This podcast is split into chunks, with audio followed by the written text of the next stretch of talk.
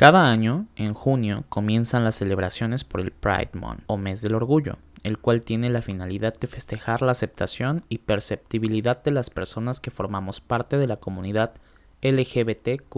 Asimismo, todo esto inició para crear una sociedad más tolerante e igualitaria. En este capítulo les contaré gran parte de mi historia, cómo ha sido para mí crecer en una familia y en un entorno donde la homosexualidad era mal vista y prohibida, y en consecuencia todo lo que he tenido que pasar para ganarme un lugar en la sociedad, pero sobre todo vivir mi vida desde la libertad y gozar de este derecho.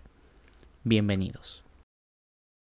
Desde muy pequeños hemos sentido la necesidad de cuestionarnos lo establecido y desafiar nuestras creencias.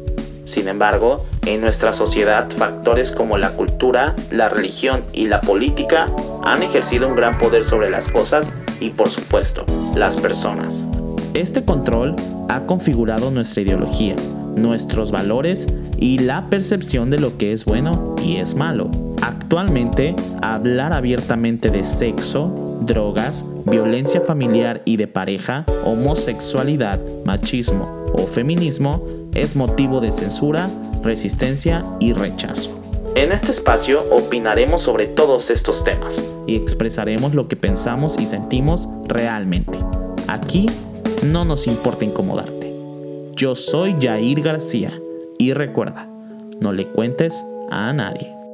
En exclusiva por Spotify. ¿Qué onda amigos? ¿Cómo están? Bienvenidos a este podcast. No le cuentes a nadie. Oigan, sentí que pasó muchísimo tiempo para volver a grabar. La verdad es que estoy súper feliz y... ¡Wow! Bueno, ¿qué les puedo decir? Me encanta grabar este podcast. Hoy no hay guion. Hoy Ahí le voy a dejar un poquito porque lo tengo muy fuerte.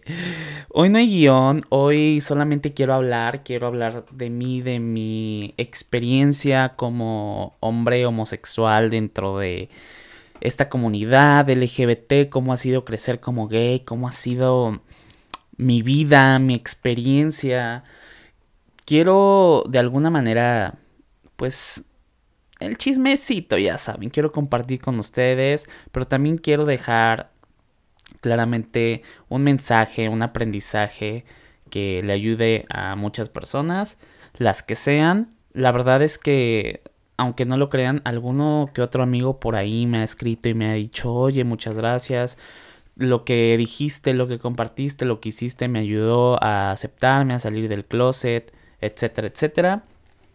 Y pues eso es, ¿qué les puedo decir? Un, gran regalo para mí porque de esto se trata, ¿no? Creo que si invierto tanto tiempo y en este podcast y hago este proyecto es precisamente para dejar un mensaje positivo que le pueda ayudar a las personas. Entonces, de alguna manera eso es mi mayor regalo y mi impulso, lo que me da esas ganas de seguir adelante, ¿no? Y bueno, estamos en el Pride Month. ¿Y qué significa eso? Que es el mes del orgullo LGBT y Q ¿What? Y muchas personas se preguntarán, bueno, sí, o sea, los gays salen a desfilar en las calles y la bandera gay y etcétera, etcétera. Pero todo eso tiene un trasfondo, tiene un trasfondo que muchas personas desconocen y hoy quiero prácticamente hablar de ese tema. Y miren, se los voy a contar desde mi experiencia. Yo soy, eh, pues, o bueno, yo nací en la ciudad de Jalapa, Veracruz, en una familia de mamá y papá, con dos hermanas. Y pues desde que crecí, crecí en una familia muy heteronormada en el aspecto de que tenían muy claro mis papás lo que era ser un niño y ser una niña. Y pues creo que fue un gran reto, no solamente para mí, sino también para ellos, porque desde que yo nací traía muy em, marcada mi personalidad, traía muy quien yo quería ser y mis gustos, por ejemplo, eran algo muy distinto a lo que mis papás esperaban o querían, ¿no? Mi papá, pues, por una parte él se dedicaba y se ha dedicado toda su vida a la mecánica con sus talleres de refacciones, mangueras y papá era de este señor de que todos los domingos el fútbol eh, en la casa de los primos y que pues el dominó, los juegos de azar y Uf, muchísimas cosas como que encajan dentro de este estereotipo heterosexual y masculino. Y por otro lado estaba mm, yo, que era un niño como que pues, realmente el fútbol no me gustaba, que incluso para mí era como un castigo, ¿saben? Ir a, a casa de mis primos a ver el fútbol era como de... ¡Qué hueva! Y no disfrutaba para nada ir al taller con mi papá y yo veía a mis primos que puta madre, o sea, se desvivían por ir al taller y ojo aquí, no estoy denigrando para nada eh, el oficio de mi padre, la verdad es que no, simplemente es que no llamaba mi atención, es decir, yo no encontraba eh, felicidad, disfrute en eso, a mí me gustaba mucho la pintura, me gustaba mucho cantar, me gustaba mucho la creatividad, que, que la música, que eh, la comedia, que la actuación, que entonces, de hecho desde niño yo, yo fui así como un niño muy pozón, como muy, incluso hasta me gustaban los horóscopos, o sea. que gracias a eso, en la primaria me gané el apodo de Walter Mercado, quiero que sepan. Ay, no, putas niños castrosos, neta, de la primaria, güey. Me traumaron en su tiempo, eh. Pinches pendejitos. ¡Ay!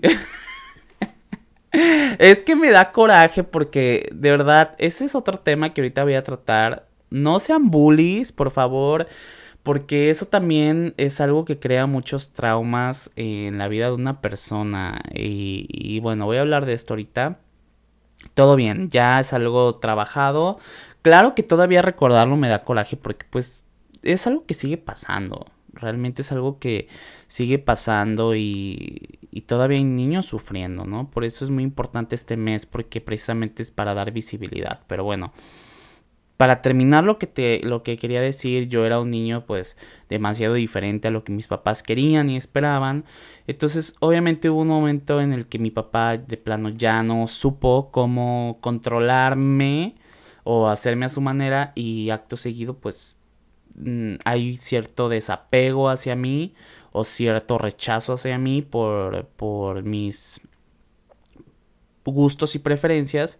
Entonces, ¿Qué pasa? Que yo desde que tengo seis años me doy cuenta que pues siento atracción física hacia los niños y me acuerdo perfectamente cómo fue. Hagan de cuenta amigos que yo estaba en la primaria y, y recuerdo perfectamente que había un niño que se llamaba Andrés, que si Andrés estás viendo esto, eras mi crush. Eres mi crush de la, de la primaria, ¿eh? y este... Mm, y era un niño así como que los, los, labios rojitos, como que el cabellito así, ya sabes, castañito. Y muy bonito el niño. Y me acuerdo de cuando llegaba al salón yo me quedaba así como de, ay, como idiota viéndolo. Y, y me acuerdo que hubo una vez que se agachó y se le asomó el, como el tirante del boxer. Y pues yo era un niño, yo obviamente no sabía qué era la excitación, porque ya sabes, hashtag nunca te lo enseñan en tu casa, y hashtag eh, pésima educación sexual en las escuelas, y, y entonces recuerdo que sentí así como un aire así caliente, como que empezó de mi nuca y así fue bajando por todo mi cuerpo, y, y me acuerdo como que lo, quería abrazar o me quería acercar a él, como que tener mi cuerpo cerca de él, porque me causaba excitación, pero yo como niño no sabía que, que estaba excitado. Entonces, recuerdo que cuando yo iba a... mi papá me llevaba a, su taller hablaba mucho de las mujeres y que las mujeres y que sus chichis y que sus nalgas y que ya saben cómo se expresan los hombres de las mujeres, los hombres heterosexuales eh, un poco machistas o machistas. mm, porque esto no es algo que no sea verdad, mi papá es muy machista y no lo estoy atacando, pero lo es. Entonces, este, yo me acuerdo que era así como de, mm, pues, pues cada quien. o sea, yo no encontraba gusto en hablar de eso, o sea, al contrario, yo tenía así como curiosidad de, ay, pero pues, ¿qué habrá debajo del pantalón de ahí de tu amiguito el mecánico ese que se ve allá, no? Entonces yo así como que tenía esta curiosidad más de conocer el cuerpo del hombre, ¿no? Y, y me acuerdo que a mí me pasaba mucho como que yo me cuestionara cómo será el cuerpo de los hombres, porque yo no tenía hermanos varones, entonces como que eso causaba más curiosidad en mí.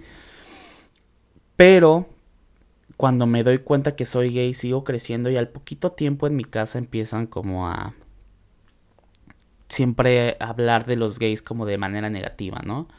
Y no es que eso es antinatural.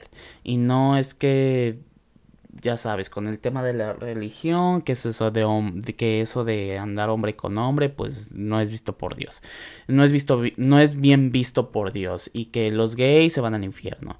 Entonces, me di cuenta que tanto mi mamá como mi papá tenían muchos prejuicios y tenían mucho rechazo hacia los gays. Entonces yo dije, puta madre, o sea, entonces lo que yo siento está mal si, si les digo a mis papás cómo me siento, me van a rechazar, me van a dejar de querer, me van a dejar de apoyar. Entonces realmente yo fui creciendo y a pesar de que yo conocía mis sentimientos, nunca, nunca le dije a mis papás cómo me sentía realmente. Entonces, ¿qué es lo que pasa?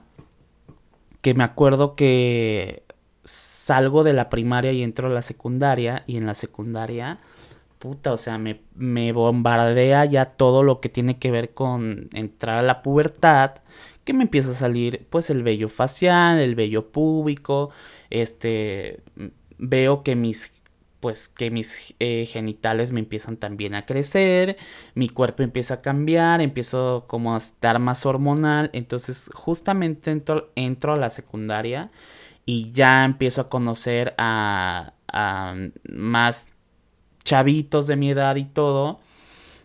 Y me acuerdo perfectamente que yo tenía compañeros en mi salón que eran súper precoces, así de que ya sabes, el típico adolescente precoz. Y me acuerdo cuando me mencionaron por primera vez eh, lo de la masturbación, que si yo me masturbaba, me acuerdo porque yo estaba sentado y me, me dijeron, oye, este, tú te me dijeron, tú te haces la, la dichosa chaqueta, ¿no? Que le dicen. Y yo así de, mm, ¿qué es eso? Así como que todo bien pendejito, ¿no? Y este, y me dijeron, ay, ¿cómo que no sabes, no? Y yo es que no, no sé qué es. Y, y cuando yo dije, me dijeron una chaqueta, yo pensé que una chamarra, ¿no? y, y todavía me acuerdo que dije, pero como una chamarra de cuero. Y me dijeron, no, o sea, que si tú te la jalas. Y yo así como de, pero, ¿jalarme qué? y me dijeron, sí, mira, y todavía me acuerdo, me acuerdo que es que era un niño súper neta, súper loco, que este, se la sacó, se sacó así el pen y me dijo, sí, mira, te la agarras y te la haces así, y yo así de, ¿y eso para qué? Y me dijo, no, pues para que te vengas y no sé qué, un buen de cosas que me empezó a decir. Y yo así de, pero, o sea, ¿qué se siente o qué? Y me decía, no, pues es que se siente bien chido, lo tienes que intentar y que ahí fue cuando, cuando supe lo que era la, la, la eyaculación, porque nunca, o sea, nunca yo no tenía conocimiento de eso. Lo único que a mí me enseñaron en la primaria, pues fue de, obviamente, los órganos eh, eh, de genitales del hombre y de la mujer, pero no nos hablan de menstruación, no nos hablan de, de eyaculación, nos dicen del óvulo y del espermatozoide, pero o sea, nunca aterrizan los temas. Eso es a lo que me refiero. Eh, o desconozco cómo sea ahorita en las escuelas, pero en ese momento pues así era, ¿no? Entonces, em, pues ya, o sea, me acuerdo así como que me quedé con la, con la incógnita, así como de... Y pues fue pasando el tiempo paulatinamente, pues ya yo estando en mi casa, me acuerdo. Ay, no manches, me acuerdo que cuando la primera vez que yo intenté hacer eso que me dijeron que hicieron, o sea, de masturbarme, ay, no, que me cacha mi hermana. Güey, mi hermana me dice, ¿qué haces? Yo también, o sea, no me metí al baño para hacerlo. Creo que lo estaba haciendo ahí en, en el pasillo, no sé, es que no sé, yo era un niño que, tenía muy reprimido pues su deseo sexual por todo lo que ya les conté y aparte por toda la desinformación que había y aparte por toda la ignorancia que era esto, entonces me acuerdo que le dije nada. A mi hermana Alex le pido perdón por esto, yo sé que te acuerdas que esto pasó. Ay, no, y y bueno, ya paulatinamente, obviamente lo llegué a hacer y me encantó. o sea, porque son estas cosas que te ayudan a descubrir tu sexualidad, ¿no? Y, y la masturbación no es nada malo. Eh, es malo si lo haces con, o sea, si te vuelves adicto a ello. O sea, yo creo que la masturbación está bien. Eh, mientras lo controles, mientras no sea algo que sea adictivo en tu vida. Pero bueno. Ya después me acuerdo que sale la película de Secreto en la Montaña, ¿no? Y me acuerdo que desde que vi el trailer lo vi en la televisión y yo dije, es que yo tengo que ver esa película porque yo lo único que me acordaba era que salían así como dos vaqueros acá abrazados y como que gay, ¿no? Y yo dije, no, es que tengo que ver esa película porque yo desconocía completamente lo que era ser gay. O sea, más allá de que yo me sentía atraído a otros niños, a otros chavitos, yo no sabía qué era ser gay. ¿no? O cómo era ser gay, o sea, desconocía cómo era el sexo, eh, me preguntaba si había otros niños que se sentían igual, porque pues en la escuela dicen que eres gay porque caminas de una manera o que eres gay porque te vistes de una manera, pero o sea, creo que más allá de ser gay hay una sexualidad que vale la pena ser explorada para saber cómo es, ¿no? Porque pues en las escuelas solamente te enseñan lo que es eh, el sexo entre hombre y mujer y hay mucha desinformación, entonces me acuerdo que yo me fui al tianguis y que me compro la película pirata, amigos. Me compré la película pirata de este de Secreto en la montaña y que me pongo a verla en mi casa. No, no, no, esa película fue la que dije, o sea, esa película me, me ayudó a, o sea, no a salir, ay. Le pegué al micrófono, perdón. No a salir del closet, pero porque es, creo que salir del closet ya es este proceso cuando dices, ok, ya se lo voy a decir a todos, ya voy a vivir sin miedos, ya voy a ser quien yo soy, ¿no? Pero sí me ayudó a darme cuenta de que pues ser gay no era nada malo, ¿no? Por eso es algo muy importante ver a gente gay en la tele y es mucha gente, mucho, un tema que muchos adultos no entienden y, ay, me caen mal de que sean tan pinches ignorantes y cerrados y pendejos. Porque, o sea, muchos niños, yo les estoy diciendo que desde los seis años yo ya sabía que era gay. Y este, y, y, pero, y ya cuando vi esa película y me vi representado en una película, dije, bueno, o sea, ser gay no es malo, esto ha sido y ha pasado de hace mucho tiempo. Pero esa película tiene un mensaje muy culero al final, porque justamente es la historia de Ennis del Mar y de Jack. ¿Jack? En estos dos. Pero a, uno de ellos lo matan por ser gay. Y creo que ese es uno de los mensajes que donde la, la película la caga porque justamente cuando empiezan a sacar las películas estas de, de, gays y de trans y de lesbianas, siempre el gay termina mal. O le, o le, da, o le da sida, o lo matan, o, o se suicida. Entonces, creo que al principio cuando eh, la homosexualidad, el lesbianismo, el trans, o sea, la comunidad LGBT en general empieza a ser...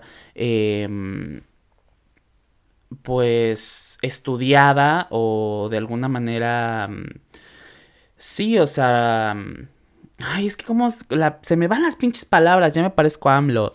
Este, sí, cuando empiezan a, a mostrarla, la muestran también como que con cierto mensaje negativo, ¿no? Y justamente creo que en los 2000 era, fue una etapa en la que ser gay era sinónimo de que te va a dar sida, ¿no? O ser gay es sinónimo de que te van a matar, que te vas a ser odiado, o que te van a hacer bullying al punto de que te, te vas a suicidar. Y es que tampoco quiero decir que eso no es cierto, porque finalmente sí es cierto, o sea, sí han matado a las personas por ser gays, eh, precisamente la comunidad gay al negársele toda esta educación sexual que nunca se nos dio. Hubo muchas personas que se contagiaron de enfermedades de transmisión sexual porque nunca se les mencionó cómo era el sexo entre dos hombres, que tienes que usar también condón, que a través del ano también te pueden contagiar eh, enfermedades de transmisión sexual, no nada más VIH y sífilis, VIH, perdón, sífilis y este y gonorrea y, y, herpes y todo esto. Entonces, sí estaban pasando estas historias, pero creo que, ya cada película caía como en el que el gay eh, terminaba mal. Entonces, a mí eso me llenó de miedo. Y luego yo tenía una tía homofóbica que neta, pinche tía, o sea, hasta el hasta hoy en día no soy nada cercano a ella porque es una persona muy prejuiciosa, ya sabes, católica, que es más es más santa que el Papa. O sea, creo que esta tía debería de mandar una carta al Vaticano porque pues yo creo que ella la haría mejor de papa porque pues sí se cree súper santa y ya casi casi que quiere que la canonicen. Y siempre así como de, de seguro eres gay. Te vas a morir de sida. Así me decía, o sea... Fíjense también la ignorancia hasta dónde llega y dime tú ese mensaje que hace o cómo le entra a, y qué hace en la cabeza de un jovencito, de un chavito que no tiene ni 16 años. O sea, sean conscientes de las palabras, cómo pueden em, traumar, cómo pueden eh, impactar en la vida de un chavito o de una chavita, ¿no? Entonces yo crecí justamente de los 12 años a los 17 años, que fueron 5 años. Esos 5 años yo crecí en... No, es que yo no, o sea, en una batalla conmigo mismo. Es que si soy gay, me va a dar sida. Es que si soy, soy gay, me van a matar. Es que si soy gay, no me van a aceptar. Es que si soy gay, Dios me va a mandar al infierno. Yo era bombardeado, porque aparte a mí me llevaban a la iglesia y era el niño que tenía que ser acólito, que tenía que cantar en el, en el, este, mm, esta madre, ¿cómo se llama? En el coro de la iglesia, que casi, casi besale la mano al cura. Entonces, era bombardeado de todas partes, o sea, obviamente por eso yo estaba en el closet y por eso hay muchas personas que están en el closet, porque, o sea, ¿cómo sales y te enfrentas a todo esto, no? Entonces, justamente voy creciendo y pues ya recuerdo que salgo de la, de la secundaria, entro a la prepa y, y ya conozco otro chavo que igual pues veo que es gay, que y empezamos a tener una relación a escondidas, que por cierto con él fue mi primera vez y, y yo lo recuerdo con mucho cariño. Y ya, eh, ya para este entonces ya, ya había una frustración en mí de, o sea, ya no puedo más guardarme esto, o sea, me estoy negando a mí mismo la oportunidad de ser feliz, de, de ser yo mismo, porque aparte todo esto me hacía como comportarme diferente de cómo me comportaba en la escuela, por ejemplo, y con mis amigos, que cómo me comportaba en mi casa.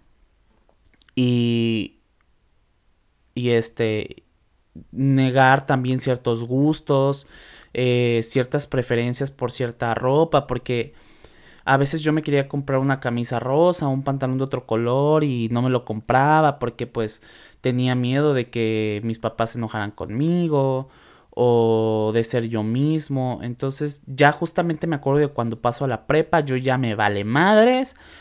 Eh, tenía, tenía curiosidad de probar otras cosas como el maquillaje, como los pupilentes, que entonces me empecé a planchar el cabello, me empecé a maquillar y me empecé a vestir y todo eso, que justamente creo que esta etapa fue donde más peleé con mis papás, porque pues obviamente a ellos les molestaba todo eso, ¿no? Pero ya yo en este entonces ya estaba como, a mí nadie me controla más que yo mismo, ¿no? Que actualmente no me maquillo y no uso pupilentes porque por lo menos no en mi día a día, creo que sí lo llegaría a hacer para un show especial o para una caracterización. Eh, incluso si algún día me quiero y quiero eh, dedicarme o ser drag, también lo haría, pero en mi día a día no lo hago porque no lo hago, no es mi personalidad y respeto a los que lo hagan, que por cierto se me hace un arte genial, pero pues yo conmigo mismo ya lo dejé de hacer porque no es algo que pues, no es algo que necesito, ¿no? Mm, pero en ese momento yo quería probar y ya gracias a que lo probé ya sé que pues no es lo mío estarme maquillando todos los días, ¿no? Entonces, pero en su momento sí me gustaba mucho.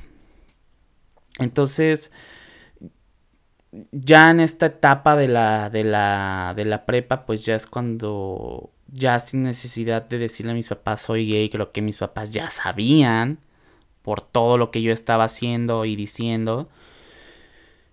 Y salgo de la prepa y me acuerdo que presento examen para la universidad, que por cierto no quedé. Entonces me pongo a trabajar y ya como independiente pues ya empiezo a, a vivir mi vida, por así decirlo.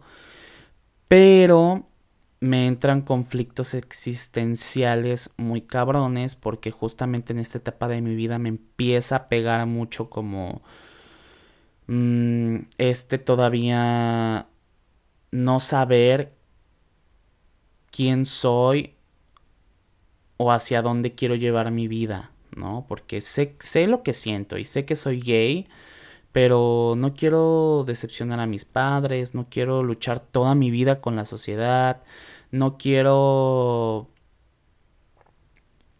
no quiero pasar por el salir del closet, por ver llorar a mi mamá o ver a mi papá enojado conmigo, que tal vez me quiera pegar o que me quiten su apoyo, o sea, no quiero pasar por eso. Entonces caí como en una etapa de como de vacíos existenciales. Aparte yo no me sentía querido, no me sentía físicamente, no me sentía atractivo, mm, me sentía mal conmigo mismo. Entonces también por esa parte no, no tenía yo las herramientas de desenvolverme en el mundo gay. Porque tal vez si lo hacía tenía que irme de mi casa y yo no estaba en una situación que lo pudiera hacer. O sea, tenía muchos miedos, ¿no? Y creo que nadie me puede juzgar por esto. Entonces, pues, ¿qué hago? Me meto de lleno a la religión en busca de respuestas y aquí empieza la segunda historia de mi vida. ¿no? Que entro a la iglesia y todos muy amables y todos, ay, Dios te ama y Dios te acepta tal y como eres y, y de hecho yo cuando me acerco a la iglesia todos eran como súper abiertos y súper este, lindos conmigo. Pero, pues obviamente me empiezan a adoctrinar de que la homosexualidad no es bien vista por Dios y que Dios sí nos ama, pero pues que Dios no quiere que tengamos relaciones homosexuales. Y mm, al final yo lo acepto, me bautizo, pero siempre como que se me quedó esa espinita ahí. Pero dije, bueno, ahorita tal vez no es tiempo de preocuparme por mi sexualidad, tal vez tengo que trabajar otros aspectos que también mis traumas, o sea, porque todo en mi mente no era nada más mi homosexualidad, eran otros traumas que me habían causado otras cosas, ¿no? Por ejemplo, el desapego con mi papá, que era un aspecto personal que a mí me dolía entonces, la religión fue para mí una herramienta que me ayudó muchísimo como a sanar estas heridas emocionales que, que tenía con papá, que tenía con mamá, que tenía con este, familia, que eh, me ayudó mucho en mi autoestima. Mm, incluso tomo la decisión consciente de ir a una misión porque siento un llamado de ir a servir.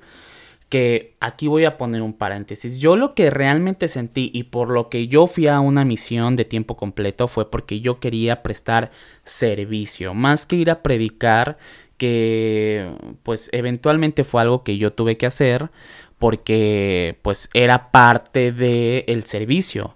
Pero muy independientemente de eso fue porque yo quería prestar servicio, porque yo había mm, de alguna u otra manera ya trabajado con misioneros y me daba cuenta que ellos dentro de todo lo que hacían era que ayudaban a las personas em, en proyectos sociales, en alfabetización, incluso moralmente, escuchándolos, dando un abrazo y todo eso a mí me llenaba realmente. Entonces creo que es una parte muy padre y muy hermosa en la cual puedes hacer algo bueno por el mundo, ¿no? Porque creo que justamente el mundo está tan de la chingada porque nos falta mucha empatía. Entonces digo, no, pues me voy a ir a la misión y me fui a la misión, ¿no? Pero empiezan a pasar una serie de eventos. Primero muchos hermanos se pusieron en contra porque cómo el gay va a ir a la misión. Y luego en... Porque para ir a la misión pasas por muchas entrevistas.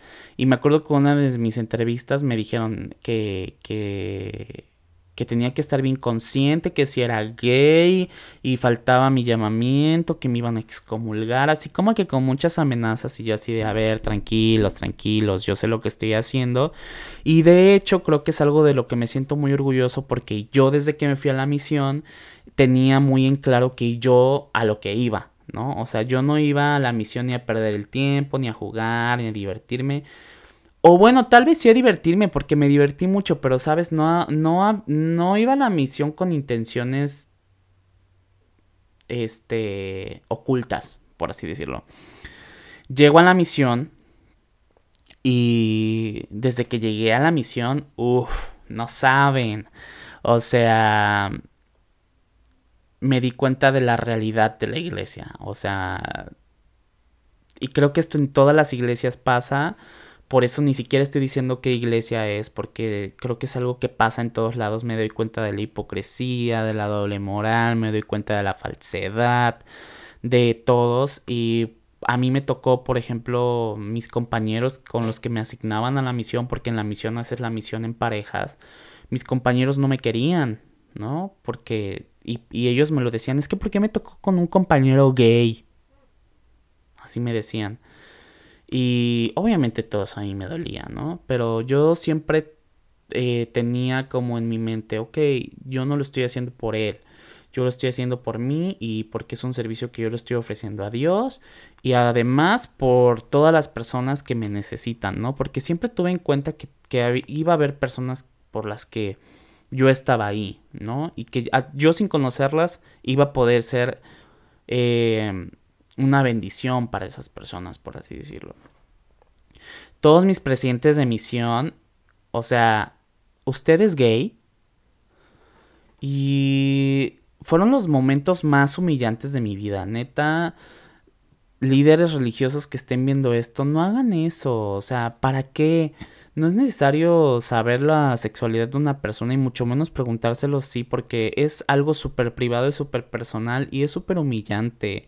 Es como si te es como si te estuvieran diciendo, si te estuvieran tomando un examen para ver si eres apto, ¿no? Y y sí, o sea, yo les decía que sí, me daban consejos como de no actúes como mujer y no, tenga, no te muevas tanto y cuando hables habla como hombre. Y yo así de, ay no, qué consejos tan pendejos, neta. O sea, yo lo decía. Y fueron como que cosas con las que tuve que ir lidiando. Y de hecho sí tuve muchos momentos en los que dije, Nel, o sea, a la verga, me voy a ir a mi casa, ya no quiero estar aquí, pero creo que ese deseo de, de hacer algo bueno por el mundo, aunque sea, aunque hubiera sido dentro de mi esfera más pequeña, era algo que a mí me impulsaba. Entonces yo continué. También hubo muchos miembros que, ta madre, o sea, de gay no me bajaban. Hubo una vez que incluso me mandaron a llamar y, me dijeron, oye, oiga, este, porque en la, en la, iglesia donde yo voy nos dicen elder, elders y me dijeron, oigan, Elder García, yo, las, las hermanas andan diciendo que usted es gay porque anda muy pegadito de su, de su compañero. Ah, porque tuve un compañero que me quería mucho y siempre me abrazaba. Y él no tenía como este prejuicio. Creo que generalicé, sí hubo como dos o tres compañeros que sí me quisieron.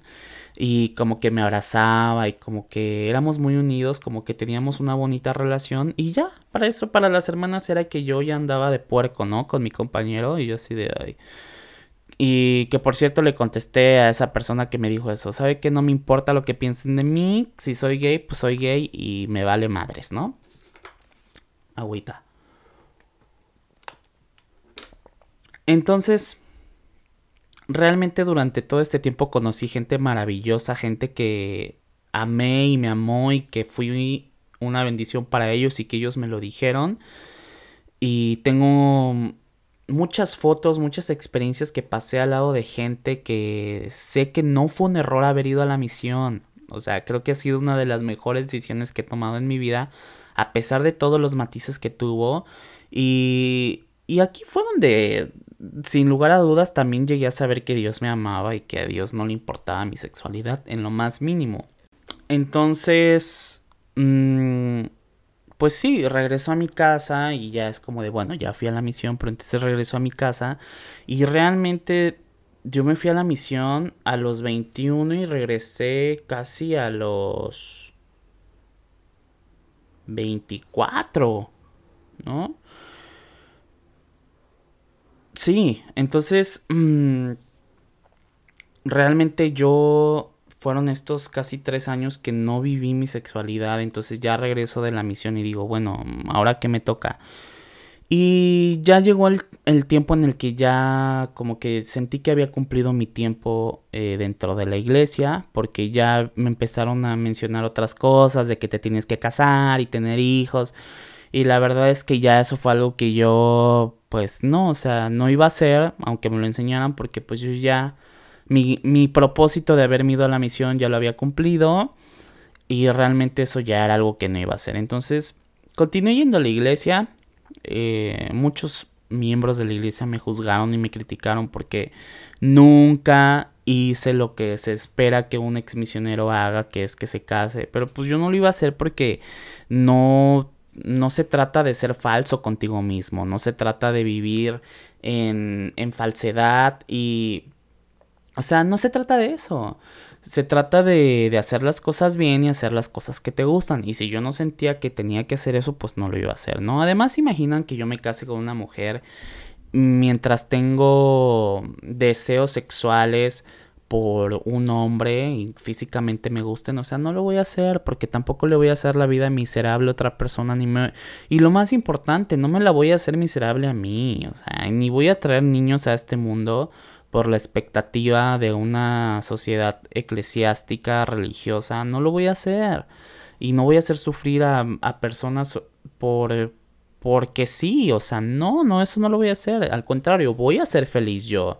Y mi concepto de la felicidad es así como tú te casas y tienes tus parejas y tienes tus hijos, bueno, yo también lo quiero hacer, pero yo lo, yo lo voy a hacer cuando yo me sienta listo y con quien yo quiera y no va a ser con una mujer porque a mí no me sexualmente no me atraen las mujeres, ¿no? Entonces, y, entonces ya como que me empecé a separar de la iglesia y ya empecé a vivir mi vida sexual. Mm, empecé a tener citas ya más constantemente.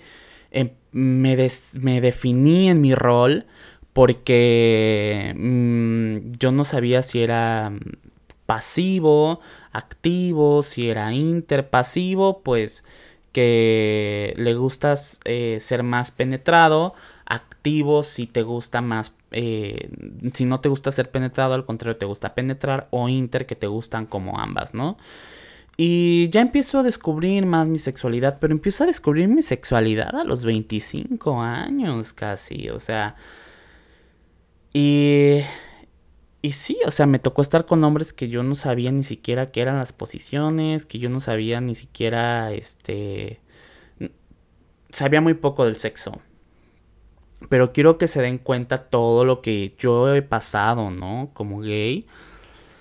Y bueno, pues estos tres años de mi vida, porque tengo 28 años, pues justamente después me voy a Canadá. Y en Canadá me pongo de novio con un canadiense. Que por cierto, wow, un tipazo. Y le mando un saludo a Mitchell. Es una persona que tengo en mi corazón muy presente. Una relación muy bonita. Cero tóxica creo que por eso ahorita no me pongo una relación tan fácil porque he tenido relaciones muy bonitas. O sea, yo no sé lo que una relación son los golpes, ni los gritos, ni los reclamos, ni los nada.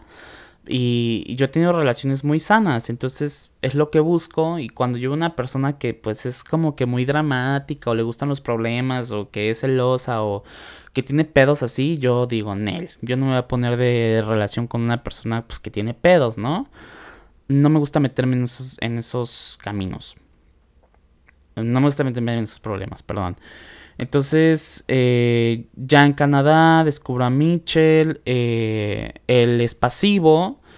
Me toca hacerla de activo y me gusta. Me siento más cómodo con eso porque las veces que yo era penetrado me dolía muchísimo. Y este, incluso una vez me lastimaron, me sacaron sangre, estuve sangrando toda una semana. Entonces, dije, no, o sea, yo soy activo, que por cierto, todas mis amigas, las locas inventadas, dicen que yo, juran que yo soy pasiva de corazón y nada, amigas, nada. Podré ser pasiva por fuera, pero activa por dentro. y este... Mm, obviamente todo siempre con protección. Yo me volví como el condón y yo fuimos muy... Somos muy amigos.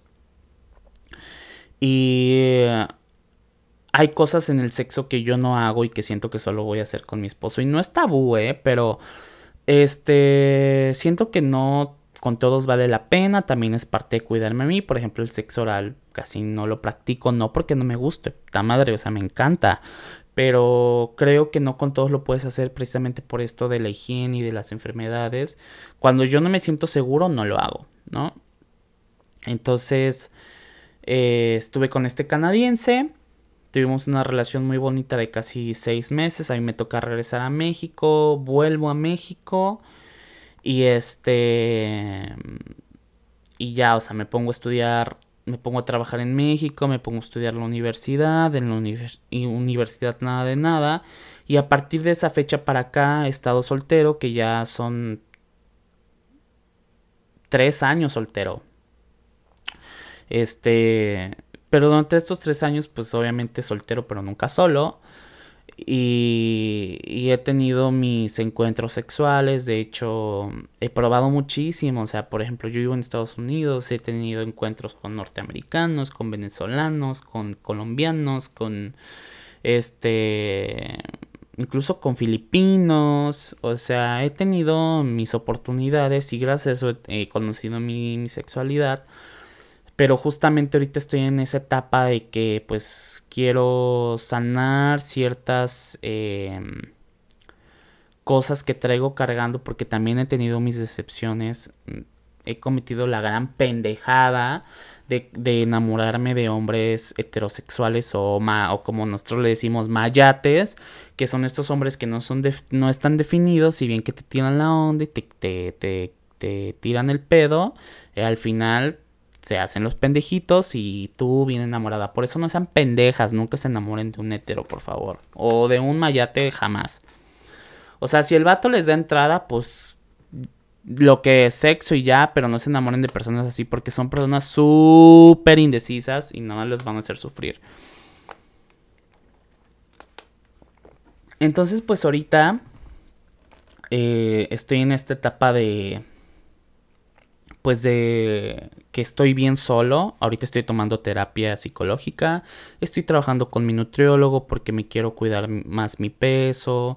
Ya voy a empezar a ir al gimnasio otra vez. Yo también he pasado por, problemas así de mi peso. El año pasado yo perdí 30 kilos, pero lo hice de la manera insana porque casi, casi me causó ahí una enfermedad por meterme a dietas estrictas. Entonces ahorita quiero como... Y me enfermé y luego el COVID y durante... O sea, ¿quién va a tener... ¿Quién soltero se pone una relación en el COVID? O sea, cuando ni siquiera puede salir, ¿no? Aunque, bueno, no sé, yo siento que no. O sea, aparte porque pues también tiene ese miedo de que pues me va a dar COVID, ¿no? Pero bueno, yo ahorita ya me vacuné Y, y pues sí, estamos ya a punto y aparte, creo que ya les conté en grandes rasgos mi vida y cómo ha sido ser gay. Pero pero justamente ahorita estoy en esta etapa de mi vida en la que voy a trabajar en mí para que cuando llegue la persona correcta yo esté preparado, ¿no? Y, y esté en las condiciones físicas, esté en las condiciones psicológicas, emocionales, para poder disfrutar una relación como se tiene que disfrutar, ¿no? Y, y pues sí, eso es lo que, lo que estoy ahorita.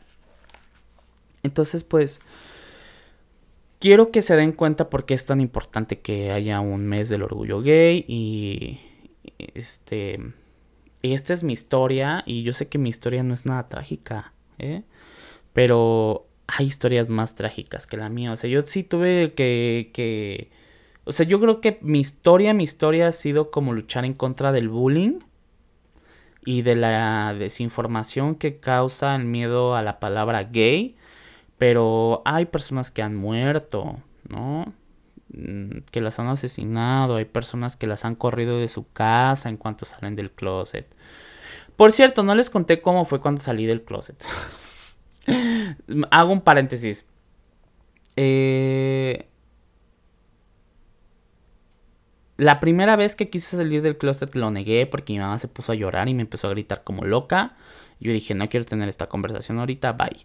Eh, y ya la segunda vez que salí del closet fue así como... Es que ni siquiera fue así como de mamá, pues mira, a mí me gustan los hombres. No, fue ya como ya empecé a hablar naturalmente de, ah, ese chavo está guapo y mire, ese me gusta, pero ya, ya mi mamá ya era como de, bueno, ya lo aceptó, entonces no sé en qué momento, pero no fue así como de que tuviera una conversación, ¿no? Y por ejemplo, con mi papá sí lo fui a ver, pero mi papá se portó así super X, ¿no? Y nada me dijo así como de, ay, pues si es lo que te gusta, pues yo qué puedo hacer, solamente cuídate, ya sabes, ¿no? Pero mi papá es súper machista, o sea, es de estos hombres que ni siquiera te da un abrazo enfrente de, la, de nadie porque, o sea, ya siente que está mal. De hecho, yo me acuerdo que lo abrazaba en un restaurante y ya, ya no me abraces porque la gente va a pensar mal, o sea, es súper ay no, tiene unas ideas bien raras. Y este mm, que me afectaron mucho, ¿eh? Y que también es parte de lo que estoy trabajando en, con mi psicóloga porque pues todo eso me, me generó pues este desapego de mi padre y yo me generó pues muchos algunos traumas, ¿no? Que, que justamente en esta etapa de mi vida me, me impiden como tener eh, o crear vínculos con las personas. Porque yo no tuve un vínculo con, mi papá, que fue la figura masculina más importante en, de, mi niñez, pues eso impacta, ¿no? En, en mí. Ah, espérenme. Donna Warehouse. Este. Y. Y bueno. ¿Qué les puedo decir? Este sí, o sea, hay gente que ha sido corrida de su casa, que la han asesinado, que han asesinado a su hermano, o que les ha costado mucho, o sea, el miedo, la ignorancia, la violencia en contra de los gays, las lesbianas, los trans, los...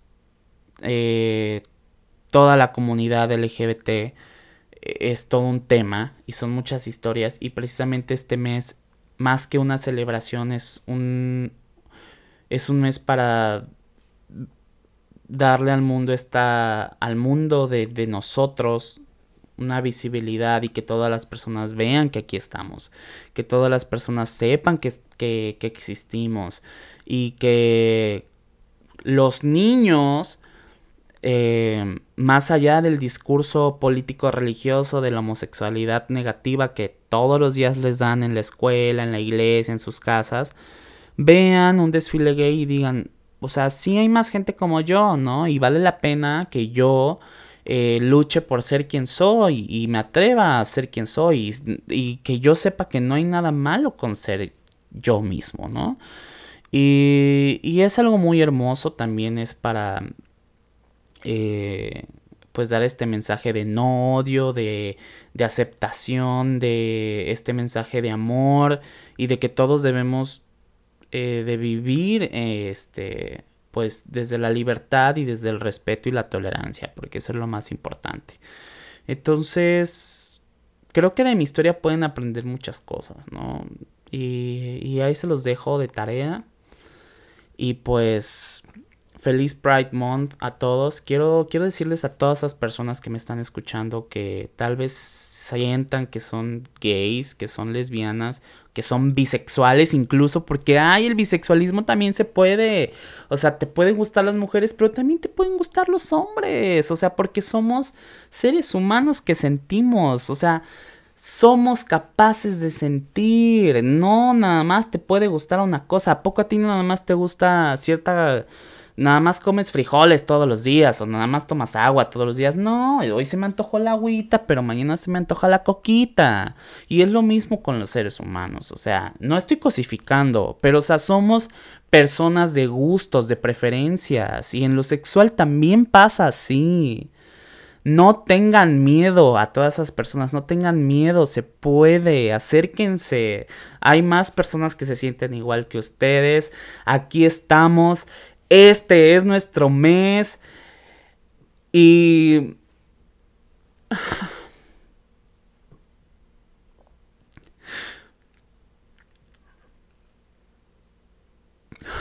Se los dice alguien que muchas veces tuvo miedo de ser quien era. Se los dice alguien que tuvo incluso ganas de de quitarse la vida muchas veces por por no encajar, se los dice a alguien que fue rechazado, pero que vale la pena seguir porque va a llegar un momento en el que van a empezar a disfrutar su vida y van a empezar a vivir y a conocer y explorar su sexualidad y a ser ustedes mismos y eso es un regalo tan genial y esa es una satisfacción personal tan grande y por eso estamos en este mundo, carajo, para ser felices, para ser nosotros mismos.